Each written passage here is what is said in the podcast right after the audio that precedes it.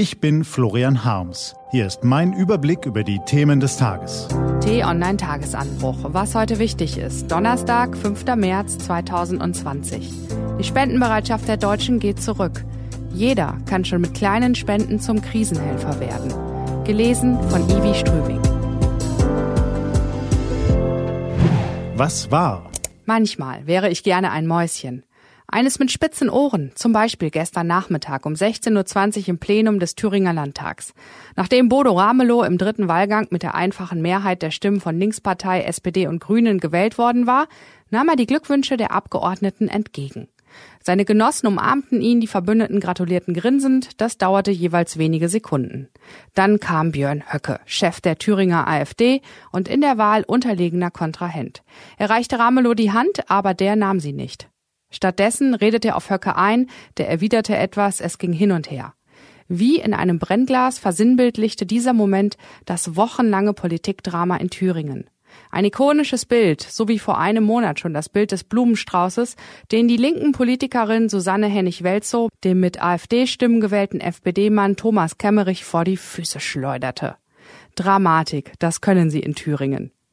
Die Verwerfungen zwischen den Kontrahenten im Parlament sind so tiefgreifend, dass man nicht von einer normalen Wettbewerbssituation sprechen kann, sagt der Politikwissenschaftler Wolfgang Schröder. Das ist schon tiefe Abgrenzung, fast Feindschaft. Und das bedeutet eine enorme Herausforderung für das parlamentarische System. Der frisch gewählte Ministerpräsident nahm in seiner anschließenden Antrittsrede Bezug auf die Szene und prangerte Höcke an. Der habe sich nach der umstrittenen Wahl Kemmerichs damit gebrüstet, diesem eine Falle gestellt zu haben. Ich bin dann bereit, Ihnen, Herr Höcke, die Hand zu geben, wenn Sie die Demokratie verteidigen und nicht, wenn Sie die Demokratie mit Füßen treten. So Ramelow. Obgleich die rot-rot-grüne Minderheitsregierung bis zur Neuwahl im April 2021 auf wackeligen Beinen unterwegs ist, Thüringen scheint nun aus dem Gröbsten raus zu sein. Wir haben es geschafft, eine demokratische Legitimationskrise zu überwinden, verkündet Ramelow. Das Land muss jetzt schnell im Sinne der vereinbarten parlamentarischen Verfahrensweise in ruhigeres Fahrwasser kommen. Wir wollen den Menschen sagen, es geht nach vorne und ich baue auf die Unterstützung der demokratischen Fraktionen in diesem Hohen Haus. Klare Worte, vielversprechende Worte. Zwischen den großen Schlagzeilen der vergangenen Tage ist eine kleine Meldung untergegangen. Dabei ist sie wichtig und kaum weniger dramatisch als eine Ministerpräsidentenwahl in Thüringen oder ein neuer Coronavirus-Fall. Die Spendenbereitschaft der deutschen Bevölkerung geht stark zurück. Nie zuvor seit der Erfassung der Daten haben so wenige Bürger für wohltätige Zwecke gespendet wie jetzt.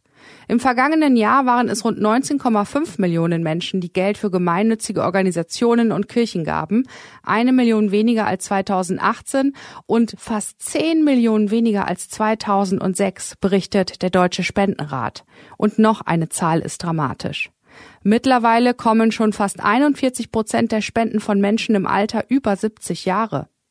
Viele Jüngere sind offenkundig nicht bereit, Bedürftigen etwas abzugeben. Eine Entwicklung, die in eklatantem Gegensatz zum wachsenden Wohlstand der Bundesbürger steht. Wir haben immer mehr, aber wir geben immer weniger ab. Der Reichtum in der Welt ist ungleich verteilt. Wer im Kongo oder im Jemen geboren wird, kann meistens nichts für sein Elend und ist angewiesen auf die Solidarität jener, die im Wohlstand leben. Selbst wenn man keine Reichtümer besitzt, ist es ja in der Regel machbar zum Beispiel eine Patenschaft für ein Kind in einem Krisenland zu übernehmen. Schon 15 Euro monatlich können ein Leben retten. Was steht an? Die T-Online-Redaktion blickt für Sie heute unter anderem auf diese Themen. Die Bundesregierung weiß immer noch nicht, wie sie adäquat auf die neuerliche Flüchtlingskrise reagieren soll. Derweil schaffen andere Fakten. Der türkische Präsident Erdogan und Kreml-Chef Putin sprechen heute in Moskau über die Eskalation in Idlib. Die starken Männer plaudern im Sessel miteinander, während ihre Soldaten aufeinander schießen und Hunderttausende Zivilisten frieren, leiden und fliehen.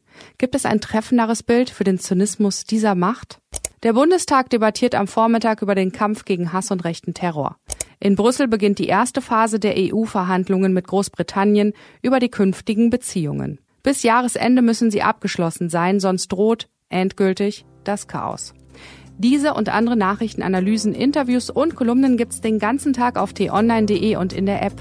Das war der T-Online Tagesanbruch vom 5. März 2020. Den Podcast gibt's auch auf Spotify. Einfach den Tagesanbruch suchen und folgen. Ich wünsche Ihnen einen frohen Tag.